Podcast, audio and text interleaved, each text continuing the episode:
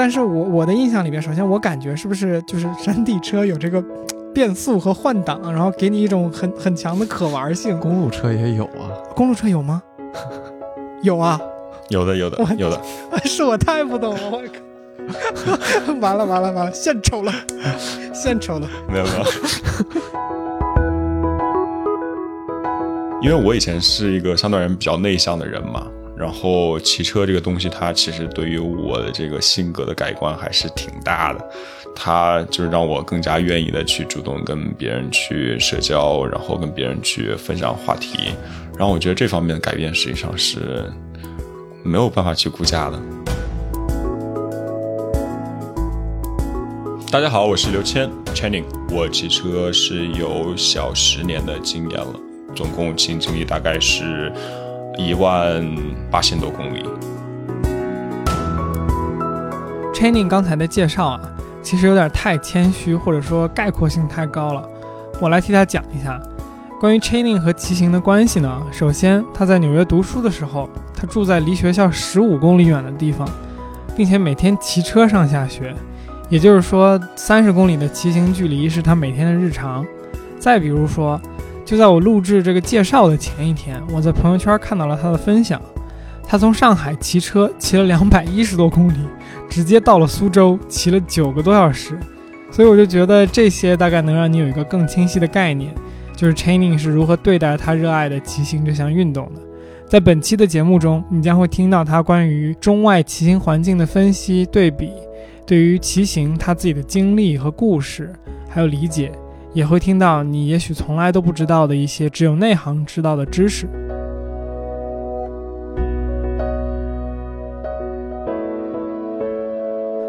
探寻未知，撩人开始，欢迎收听由天宇和天宇主持的天宇兔 FM。关注我们来收听每两周一次的更新。你可以在 Apple Podcast、网易音乐、荔枝 FM、喜马拉雅、Spotify、Google Podcast 以及其他泛用型播客客户端搜索“天宇兔”。拼音的天域和阿拉伯数字的二，找到并关注我们。本台的微博、Twitter 和哔哩哔哩账号现已上线，同样搜索“天域兔 FM” 关注我们，获取更多音频之外的内容。所以今天欢迎 Channing 来参加我们的节目。Channing 能不能简单给我们讲一讲你是什么时候开始骑车的？然后这个骑车的过程大概是，就是从喜欢上到现在都经历了些啥？呃，我实际上开始骑车时间真的是非常早，就是从小大概是五岁的时候开始学骑自行车，然后只有小学一年级、二年级的时候就已经跟我爷爷一起去骑车上下学，然后之后呢，大概是在初中的时候，然后骑了是四年时间的山地车，然后后来因为就是自行车被偷了以后，然后就没有再买。自从就是搬到 美国那边去上大学以后，然后买了公路车。然后在那边就了解，就是那边的这种呃公路车文化，然后觉得就是它这个实际上是一个非常 friendly 的这种一个 atmosphere，这样一种氛围它很吸引我。然后另外一个就是在骑车这件事上面，它也确实帮助我很好的了解了就是纽约这个城市，就是除了曼哈顿以外的这个纽约，然后就是更多的看到这个城市它本身的多元性。可以，可以，可以。你现在会觉得这个事儿，就你怎么看待它呢？是一种享受，还是一种你认为就是有点像我们日常去跑步一样，把它当做一个日常锻炼，还是什么呀？我觉得对我而言，它就像一个 everyday routine 一样啊，是个是个每天的固定的日常。对对对对。然后因为就是我住的地方它在郊区，所以说我上学的话，我要先就是横跨那个郊区，然后路上我会经过一个工业区。嗯，然后再往后我会经过就是 Brooklyn 的呃 Williamsburg 那一块儿，最后才是曼哈顿的那个市市中心。然后在这之前呢，我还要跨过就是 Williamsburg Bridge，然后就是过海一个一个桥。哦，所以说每天就会感觉到就是纽约，大家会以为它是一个很繁华的地方，但实际上它是有非常多的多面性。然后我会觉得，就是在经过这么四个不同的 section 的话，我会感觉到它是完全就是像四个完全不一样的这种 neighborhood。所以说，我会觉得，就是它也从一方面反映了就是纽约的这种 gentrification，然后包括就是这种美国的发展的 neighborhood 不平均的这样的一种现象吧。你怎么就是讲说这个 gentrification 是四个不一样的区域，它是通过哪个地方给你展现出来一种 gentrification？你先翻译一下 gentrification，大白。就应该叫这个改改良化，就它指的是你的你的就是通过翻修把你的 neighborhood 变得更精致了，大概是这么一个意思。这个词的呃网易词典的释义是下层住宅高档化，或者叫地区的贵族化。对对，是这样，因为每个区就是它。区别就在于它这整个建筑的这个风格，然后另外就是它外面这个装修的状况啊，或者说像这个每个区它有不同的绿化状况。我不知道就是听众里面有多少是在美国就是生活体会过的，比如说在一个西班牙裔，或者说在一个黑人比较聚集的区域，然后你会感觉到明显的是和那种传统的典型的这个白人区，这个是有一种。就是你所感知到的这种气氛上的差异，嗯，明白。哎，那你有觉得就是因为，嗯，我觉得大家其实都有一个感知，就是说留学生群体里边分两种类型的呃人吧，一种是他会和就是美国的本土的这些学生混得很好，然后还有一种就是中国人扎堆儿嘛，就是你会看到这两种分化。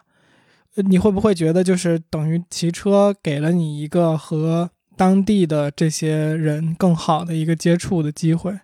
我觉得实际上是有的，因为在自行车上面，大家就因为有这样一个共同话题，然后就可以很好的引入，就是像下一个共同话题，然后就会突然发现，哇，你也做这个，哇，然后跑步啊，然后以后对铁山这方面有兴趣啊。或者说，就是我们生活在同样一边一片 neighborhood，然后就可能会展开更多的话题。因为我觉得，更多跟美国人交往，就是所有人间交往都是需要一个，就是一个话题作为起点嘛。然后自行车这个东西，它作为一个工具，它又它本身就是一个话题的起点。所以说，我觉得这方面就是自行车，它还是给了我一个比较好的平台的。嗯嗯嗯，有一件事我想提一下。就是呃，就是美国，它在纽约有很多自行车，就是有那种全部刷白的一个自行车，然后它一般是摆放在一个就是事故多发的一个地方。嗯，然后那个刷白自行车呢，它是因为就是有一个 cyclist，就一个骑自行车的人，就是真的就是不幸的在那儿因为交通事故离世，然后就那样树立一个像类似于。一个装置，或者说一个纪念纪念碑，一个纪念物的一种感觉，嗯，对。然后会有人定期的会给这些呃骑行者去献花儿，然后或者说挂一些他们的国旗啊、他们的照片这样的东西。然后我觉得看到这个东西，我当时觉得是，就是心里面怎么说呢，会有一种很震撼的感觉。嗯嗯。所以是真的放一辆就是正常的自行车在那里，只是把它刷成白色，还是它只是看上去像一个自行车？它是一个真的自行车，然后把它刷白了，然后用链子锁在那个。它实际上是竖了一个标，标上面写的就是有一个自行车骑自行车的人在这里就是意外丧生，然后因为交通的原因，然后他一个他那个自行车可能是那种二手的，然后买过来，然后就整个刷白以后，然后就是困在那里。具体的这个呃组织的名字我忘记了，但是。呃，我有看过他们的官网，当时因为好奇嘛，然后他们那个就是也是倡导，就是给骑自行车人一个更加安全、更好的环境。嗯，你说震撼，这个听起来虽然不是那么就是可以直接类比，有点像那个，就之前我们不是聊过那个一次和我们一个登山的朋友聊天。我们聊之前，我就有去搜一些登山的，就是资料和故事什么的。然后那个里边就有提到，就是比如说你去爬爬这个珠峰的时候，你在路上面，这些珠峰的攀登者会拿，就是之前出事就山难事故的这些，就是登山者的尸体或者他们的一些遗留物作为这个路标，就是比如说爬到了某一个什么绿靴子的点，那个绿靴子。就是一个人真的在那里去世，然后他的鞋就就留在了那里之类的，我感觉到了类似的这种这种力量感。对我也是有，我也是有同样的感觉，因为就是我在国内很少看到类似的东西，所以说我会觉得这个东西，呃，就是尤其是作为一个同样骑车的人，所以说我会觉得就是这个安全这方面还是蛮值得注意一下的。然后他又通过这样的一种形式，会让我觉得就是怎么说，就是跟我相关度比较高吧。嗯嗯，是的。正好说到安全这个话题，就是我想问 Channing，你觉得就是北京、上海这些你骑过很多次的城市，你觉得他们的这个骑行环境，你你觉得怎么样？我觉得相对而言的话，北京可能会稍微好一点，因为北京就像二环、三环、四环，就是这些环路上面，他们都会有专门的这个自行车道。然后包括就是一些像长安街啊，或者说一些比较呃知名的这种大的公路上面，他们都会单单独的开自行车道。但是相比较而言的话，上海其实没有没有那么友好，因为就像一些比较知名的这个世纪大道，然后包括像浦西那边，就是滨江滨江大道那边，它都它不允许你自行车去骑行。嗯。呃，就是整体来跟国外对比的话，我会觉得中国就是骑车的环境它没有那么友好，因为一个是就是中国它外卖比较发达嘛，所以说就是路路上的这个电动车，然后逆行的，然后开机动车的人，他对自行车没有那么的友好，因为就是像美国，我当时去考驾照的时候，我觉得就是他在路权这方面的强调。是比国内的要更加多的，是的。所以说，国内的这个机动车驾驶者可能对于自行车、骑自行车这种人，他没有避让的概念吧？我觉得，特别是北京，就像 Channing 刚才说的，我觉得北京的市政对于自行车做的配套的设施还是比较完善的。但是这个司机们对于这件事情真的是，就是就像你说的，有自行车道，但是有自行车道不代表你真的就能在那里畅畅通无阻的骑，这个事情是一个挺挺挺让人恼火的吧？我觉得在一定程度上还不如就你就没有自行车道来的痛快一点。我不知道你怎么看这个问题，因为我我个人是觉得就是。如果在一个没有自行车道的环境里面，我可能放自这个 expectation，我的这个预期程度就会低一点，然后可能骑行的时候反而会更小心。那我觉得就是自行车道这个东西，它对于我们这样一个群体而言还是非常的有必要的，因为就是它如果说给你单独画了一条线以后，然后至少它就是从这个视觉层面上，就是把你跟这个机动车道者分开了。然后就我觉得可能安全隐患会更加小一点吧。然后就是再对比，就是像其他比较发达国家，比如说像荷兰或者是欧洲那边的一种国家，还有就是像日本，就是这些自行车骑行环境整体比较友好的国家，他们都有这个就是专门自行车道。然后除此之外呢？我记得日本是有一座大桥，就是因为它那个桥要建的比较高嘛，然后它专门修了一个四层的，就是为自行车骑行者，然后让他能够通过这个通道，然后爬上那个桥，然后过这个大桥，然后再下去。但是国内的话，就比如说上海吧，就是所有的这个跨江大桥，就是除了那个松浦大桥，那个是允许自行车骑过去的，然后剩下的。都不允许自行车，其实我觉得它中国更多的会需要就是这种像对于自行车爱好者这种便利的这种设施的建设。嗯，是的，是的。我不过我终于听到一个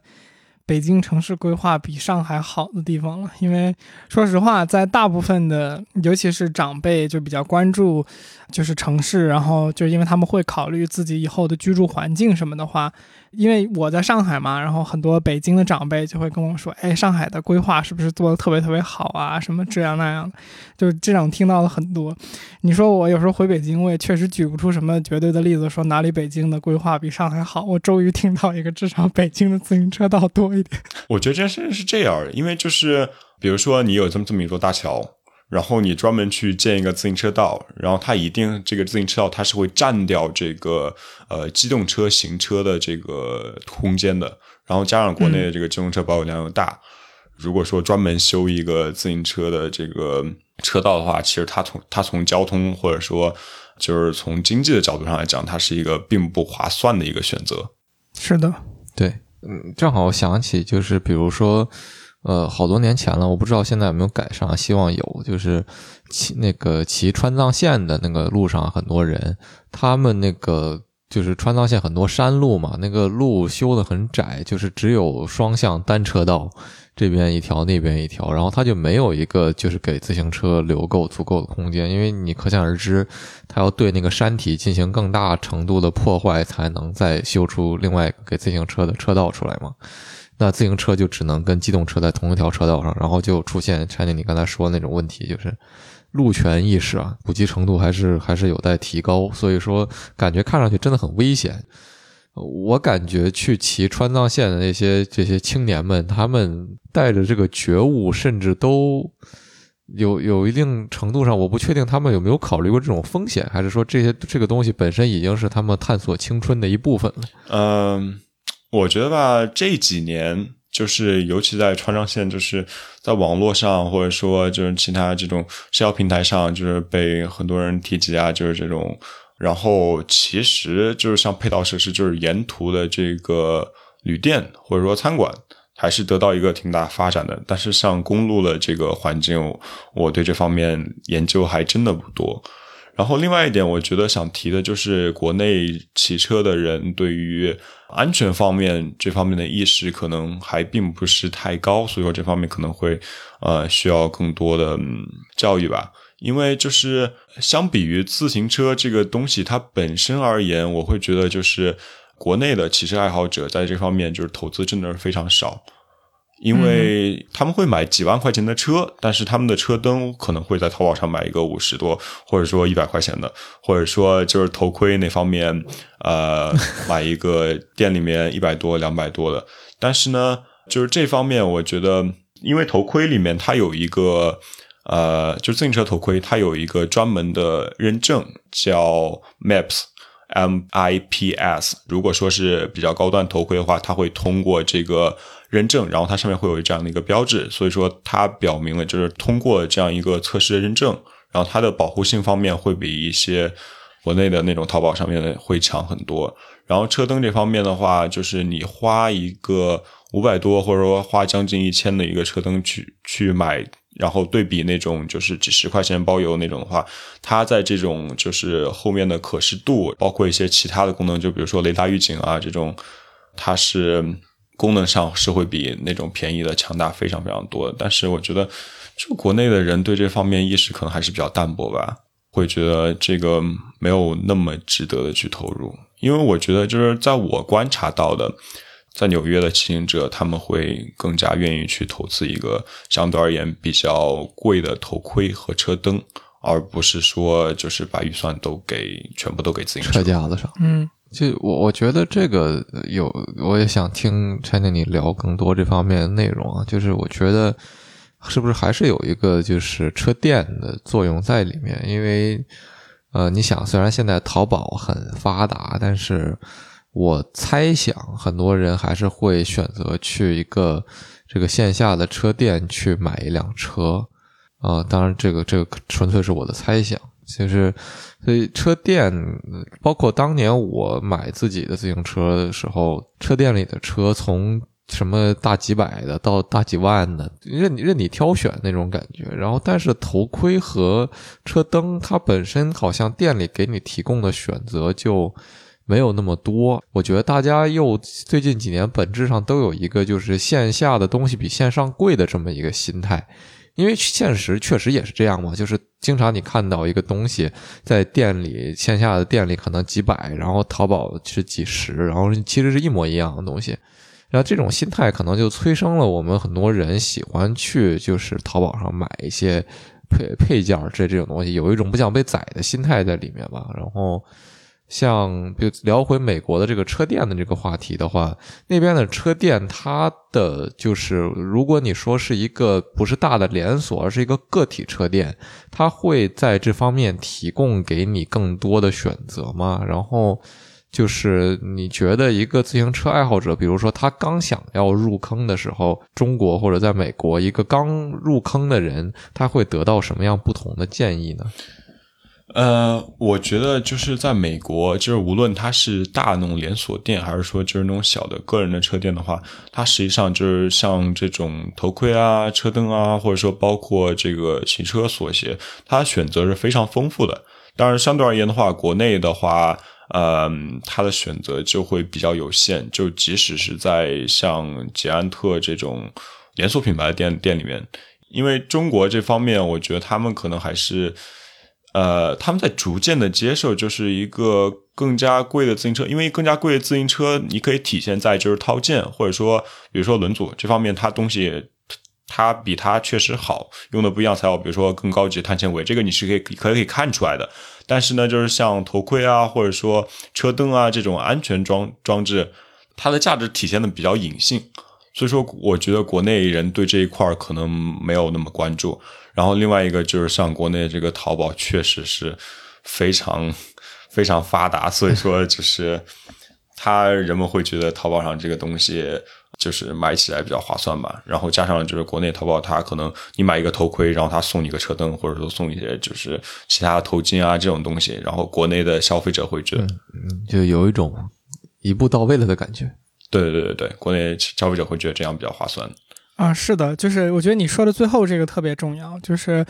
车灯会被变成一种不是那么重要的配件，就是被赠送嘛，就有点像说，啊，我这个东西本身是可有可无的，然后你买车的时候，我作为一个附加值来给到你，而不是说这个东西其实是和车架同等重要的一个，比如说安全措施或者装置，它就被自然的在这个似乎就是大家市场的这个引导下面变成了一个。就是没有那么重要的部分。我觉得这个市场的引导也是挺挺有意思。就比如说，包括我们买话筒，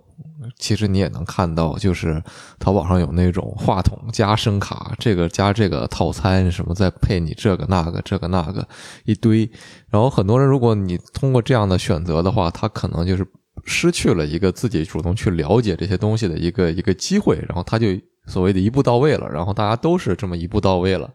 你就不知道你究竟哪个件儿选的适不适合你自己，我觉得也有这个因素。但是就是如果如果这我不知道这个方向，我们可以不用说太深。但是就是叫什么卖 product bundling，就是卖组合性的产品，是一个在销售上面特别特别简单可以做的一个叫什么 upsell，就是。这样能拿到更多的收入的一个简单的方式，就是本来这些东西你也要买嘛，对吧？你可能或者说你大概率也要买，所以呢，我把它打包到一起，然后给你一个感觉更划算的价格，但实际上是我拿到更多的一个绝对利润的一个一个方式。所以这个我觉得是在任何地方都有的，但是可能就是你刚刚说的，比如说这个店里边本身提供给你的选择就不多，这件事情其实就能够。一定程度上揭露，就是大家对这些东西的重视程度不太一样。这个事情，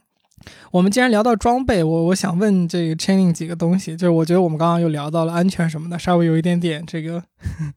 稍微有一点点严肃和紧张。这个我们原来有一个朋友，这个也是很喜欢骑车的。高中的时候，我们曾经高中的时候就听他讲，就是某好像挺有名的著名的自行车手。就是因为这个骑车过度，导致自己的蛋蛋出现了一点问题，就是 literally 就就是大家想的那个蛋蛋，好吧？有这件事儿吗？好像有吧，我记得当时那个谁说的，就是想问 training 这个东西有没有这回事儿？它是真的会损伤你的那个部位吗？因为因为就是骑车，它是实际上是这样的，就是这方面的研究其实还是处处在一个正在研究中的一个状态。但是呢，就是自行车有一个很重要的概念，就是在欧美那边做的可能会比较多，就是 fitting，嗯哼，就是翻译成中文的话，应该就是相当于一个对你车还有人姿势的这样的一个适配。然后，如果说你的车就是没有调整到，比如说坐坐垫的高度啊，或者说你这个车把的呃长度还有宽度啊，然后你这个车架大好啊、大小啊，就是这方面没有做到一个很合适适配的话，可能会出现运动损伤。像这个蛋蛋部位的这个，我对这方面了解还真的不太多。网上有说这个会导致这个就是癌症，或者说那什么的，但是我觉得这方面可能。更多的是一种就是 rumor，一种流言吧，然后大家就是口口相传以后，然后它就会变成一个 一个调侃的点。但是运动损伤这个东西，它确实会存在的。所以说我个人会更多的推荐，就是身边国内骑车的朋友，就是如果说有条件的话，去做一个刚才我提到这种 fitting。我就是刚才我们提到的这些东西啊，其实我我有点好奇，你有没有自己骑车的时候遇到过什么危险呀？呃，骑车时候遇到危险的话，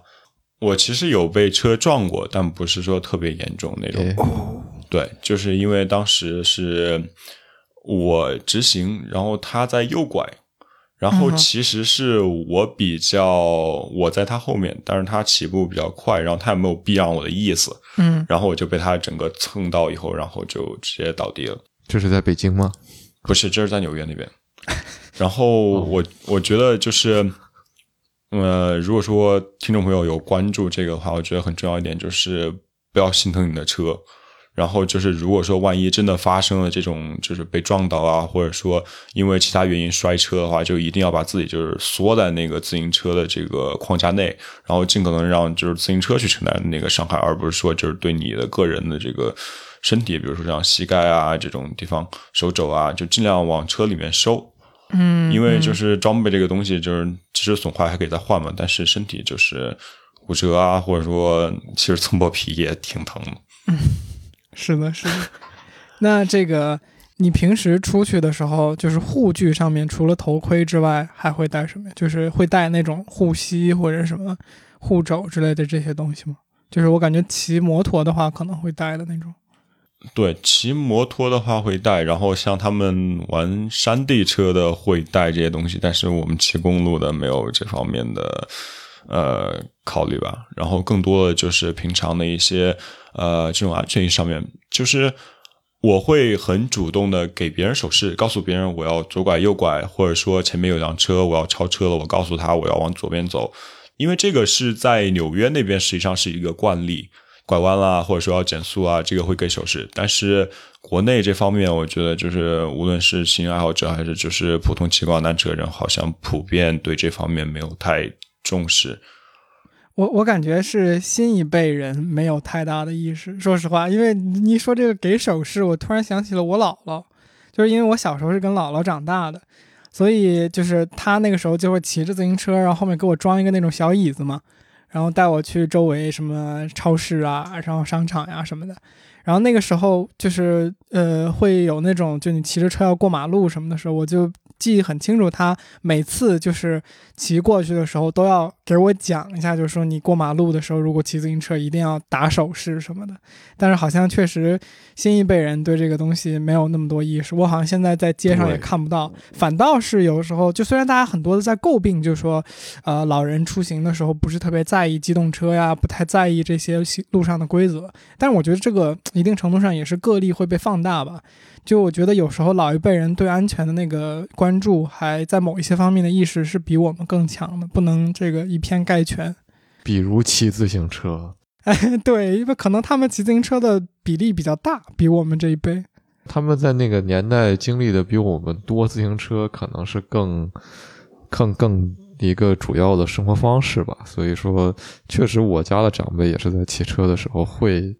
在我都没有想起来要打手势的时候，打一个手势。关于孩子们最开始会选择山地车，然后长大了会选择公路车，这个心态上，China，你有什么看法吗？我觉得更多是这样，大家会觉得第一次买车嘛，然后你去车店，你去骑那个东西，公路车基本上没有接触过的人，第一反应会觉得腰那样弓着。然后就相当于那个重量全压在就是核心上面，然后会觉得相对而言呢不太舒服。嗯，然后大家可能因为这个姿势这个方面，然后更多会考虑山地车。然后另外一个呢，就是因为中国的这个自行车的文化其实还并不是太完全，就是对于什么样的地方应该骑什么样的车，没有太这种清晰的认知吧。然后大家会觉得，就是看到马路上会有非常多的这种骑山地的人，然后大家会觉得，哇，万一我真的去遇到了一个像那种路修的不怎么平整的地方，该怎么办？所以说，大家会可能会通过这样的出发点去买一个山地车。然后，另外一个不可忽视原因就是这两个车种之间它价格的区别，因为就是山地车你可以就是在三千多，然后可以买到一个不错的，但是公路车。如果说要入门的话，可能就是从五千开始起步。然后可能这个价格的起点对于第一次买车的人而言的话，也是一个很大的考量因素，因为不是很多人都会第一次就会去投入一个比较高的这个金钱，然后到一个全新的领领域里面嘛。嗯，对的。提问提问，所以为什么就公路车会更贵呢？因为其实刚才大白说这个就是我们的这个发展路径，就是小时候喜欢骑山地车，然后后面可能就是我也觉得周围的朋友如果现在还在骑自行车、骑行有这个爱好的话，确实感觉就骑公路车会多很多。但是我我的印象里面，首先我感觉是不是就是山地车有这个变速和换挡，然后给你一种很很强的可玩性。公路车也有啊，公路车有吗？有啊，有的，有的，有的，是我太不懂了，我靠！完了，完了，完了，献丑了，献丑了。没有，没有，没有，就是啊，那好吧，那就当我没说，因为我刚刚本来想问的问题是，难道不是有变速的？我说这个工艺是不是会更复杂一点？然后我就想问，为什么就是公路车会会比这个山地车的起点高？那所以就假设这些条件都一致，就是公路车为什么就是它起点会更高一点？是哪里比较？呃，因为就是你山地车的话可以做就是全铝合金的，然后公路车入门的话一般都是呃像铝合金的车架，但是它前叉是碳碳纤维的，所以说这个造价成本上会更高一些。然后另外呢，就是公路车它不像山地车那个姿势一样，就是因为山地车它就是一个相对而言比较直立的姿势的话，就是它可以少做几个就是车架的这个它大小。然后就可以通过比较少的这个大小来覆盖一个广一点的群体，但是公路车的话，这个它可能需要开更多的这种膜，然后去对不同的身高的人群进行一个适配。明白，明白。另外一个就确实是公路车的，像这种变速套件啊，或者说像它这个配套轮组啊，其实还是卖的零售价格就是比山地的那边要高。嗯嗯，所以说这方面就是综合下来，就是导致一个它相对而言比较高的入入门价格。然后另外一点的话，我觉得实际上是为什么人会选择山山地车呢？就是像山地车，它那个变速的那个，就比如说低端一些的那种变速，它实际上是非常直观的，它会告诉你就是几档几档几档。但是公路车上面是没有这样的一个视窗的哦，然后它那个东西。是在自行车那个刹车握把上面，然后就是做一个变档的。所以说，第一次看到这个东西的人，他并不了解这个东西它是如何去变档。因为山地车它前面会有三个档位嘛，嗯，或者说有两个档位，然后公路车的话一般都是前面两个档位。所以说，店家他那边在吹嘘的时候可能会提到，就是山地车，比如说它有三十几个档。然后公路车只有二十个档，所以说就是第一次入门的人会觉得这个好像那个档位越多就越好。原来是这样，所以就是如果它不提供一个视窗，是你直接靠骑行的感受来反馈来定这个你怎么去调档。我没有理解，就是说为什么它不设置这个视窗，给你一个明确的，比如说数字反馈，有什么意义吗？呃，因为公路车它有一点很重要的就是它要轻量化嘛，因为它不像山地车，所以说视窗这个东西其实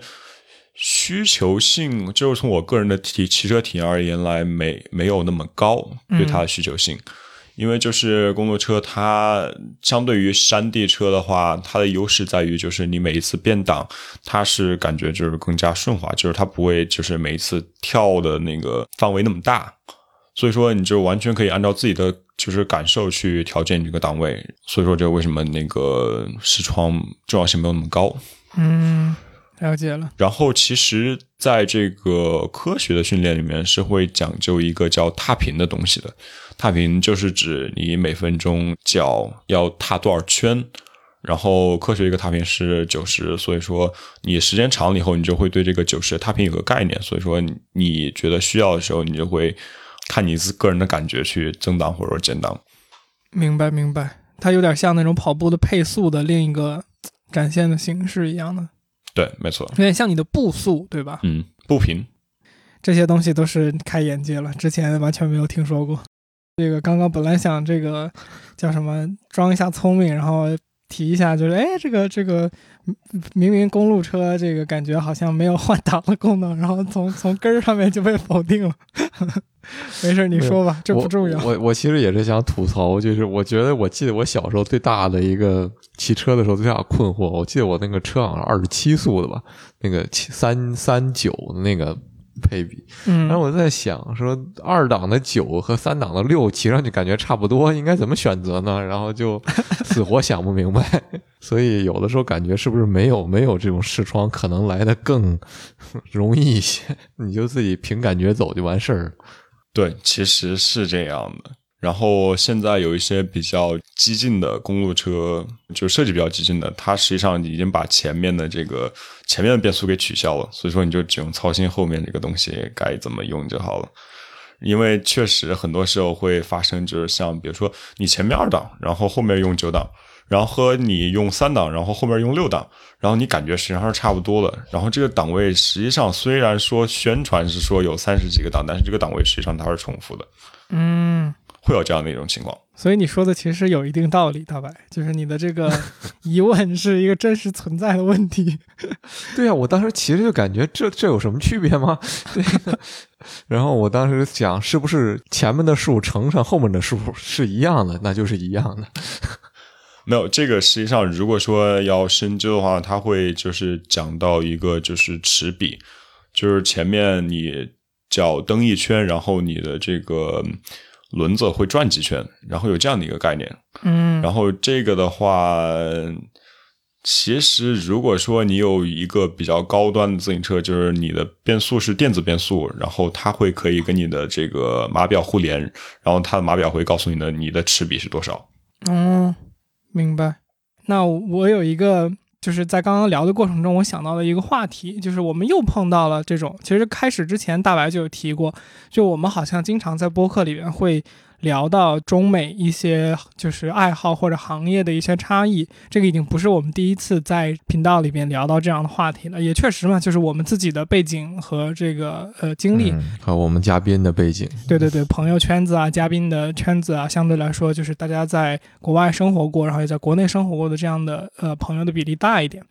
那我其实突然想到一个比较有趣的问题是，就你看到了这种美国的或者叫国际上面的。对自行车文化发展的比较好的地方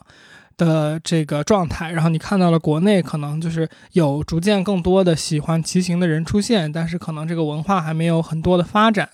然后你可能也看到了一些具体的，就是比如说公司啊，这个具体的装备上面的一些大家选择的差异。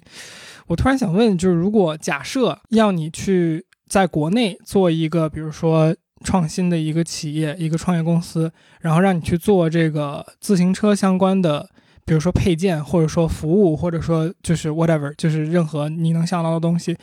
你会想做什么吗？或者说你有没有什么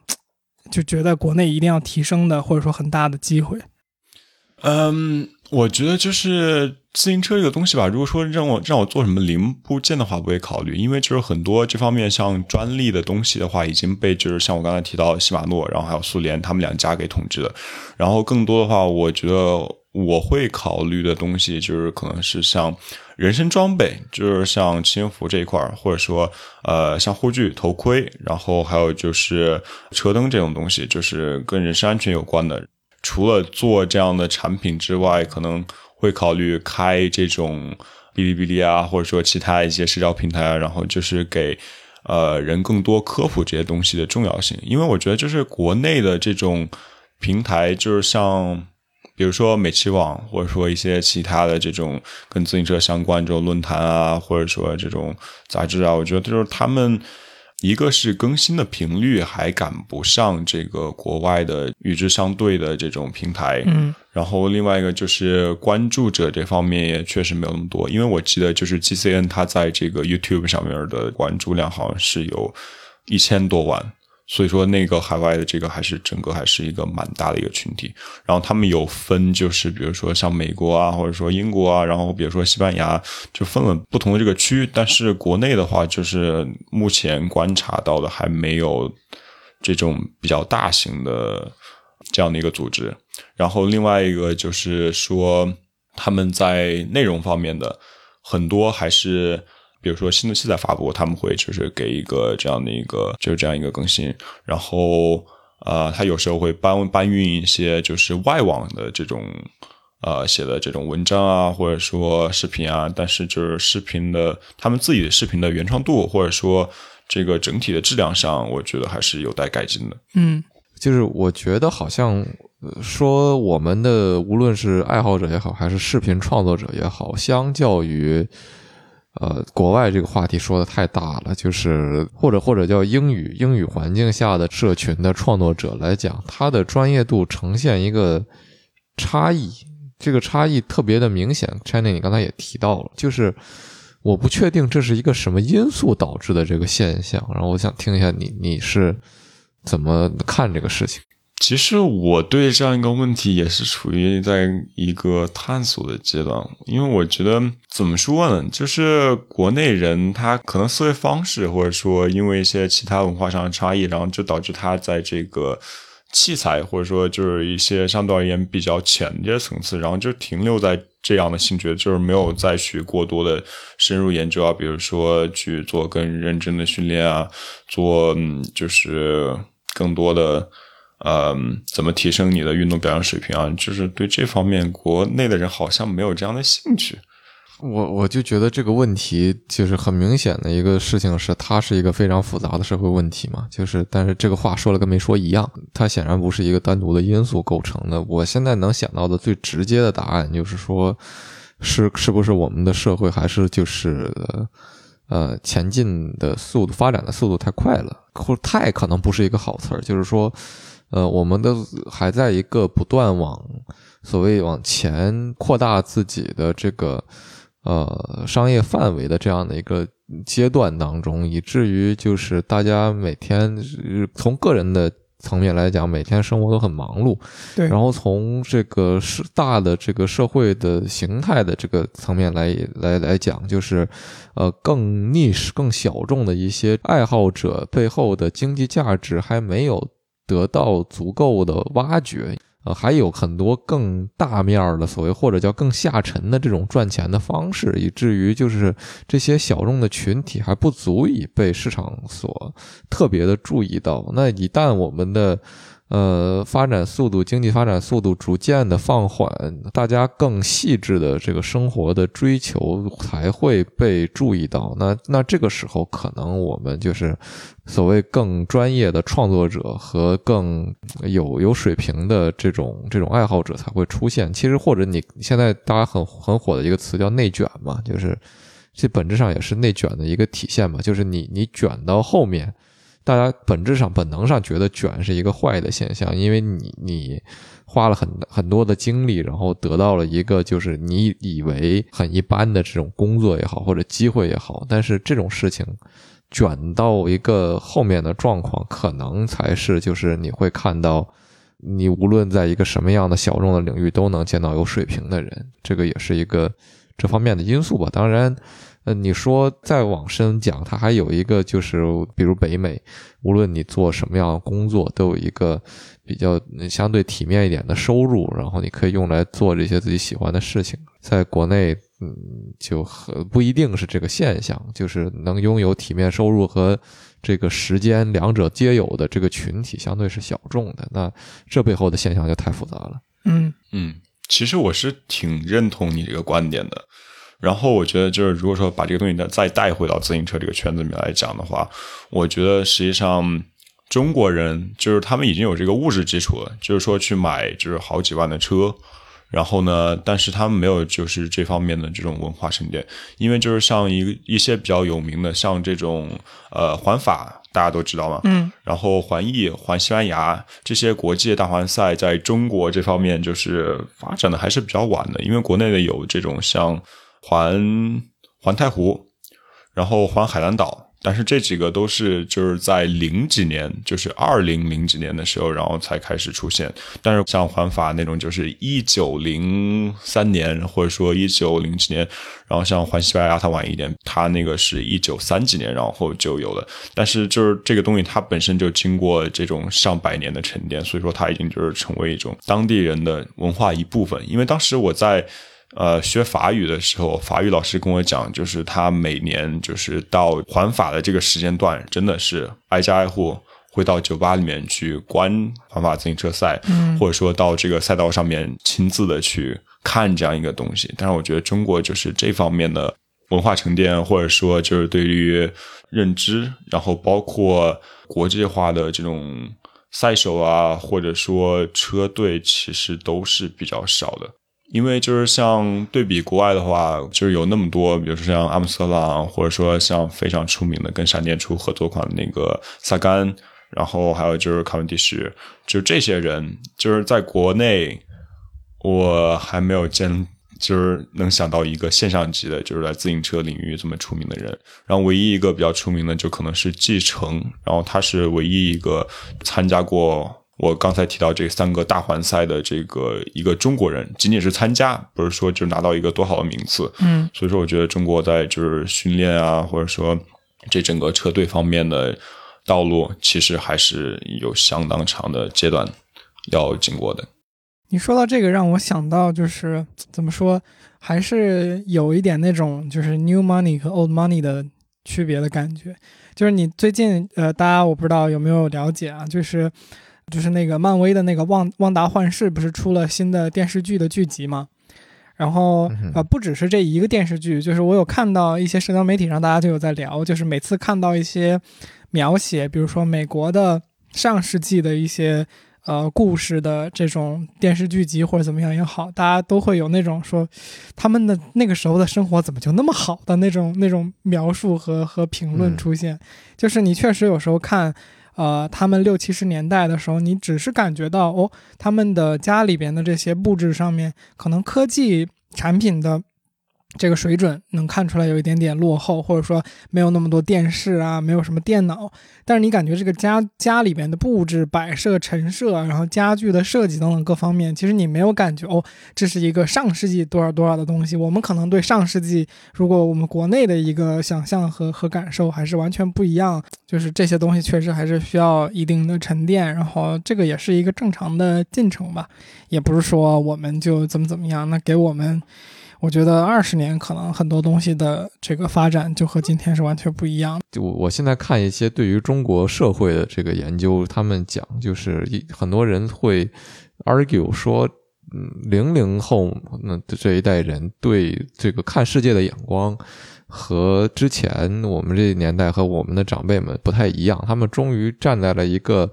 觉得自己是和世界其他。地方的人平视，甚至还更高的一种民族自信，当然这是另外一个问题的这样一种感觉，就是我们在和国外做对比的时候，包括我们的长辈在和国外做对比的时候，我们习惯的思维是啊，我们要国际化，我们要赶上国际的水平，我们我们是弱势，是不如人家，是要学习的，但是。比我们在年轻这一代人可能就不再这么思考了。那这样的这样的一个变化是究竟是怎么样发展的一个趋势，其实是很难说的。嗯，可以。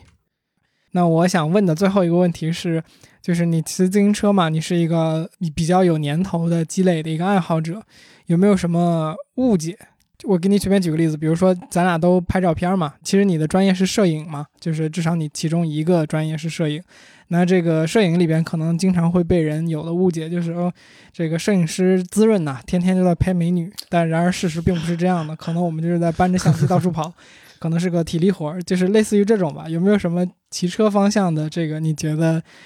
就是比较广为存在的误解？可能很多时候就有人会觉得这个东西就是你花三四万去买一个自行车。然后这个东西还是靠人力的，然后你为什么不花这个钱去买一个摩托车？哦，会有这样困惑。但是我觉得，就这个东西吧，它就是给你一种新的，就是一个比较健康的一个生活方式。因为我以前是一个相对而言比较内向的人嘛。然后骑车这个东西，它其实对于我的这个性格的改观还是挺大的。它就是让我更加愿意的去主动跟别人去社交，然后跟别人去分享话题。然后我觉得这方面的改变实际上是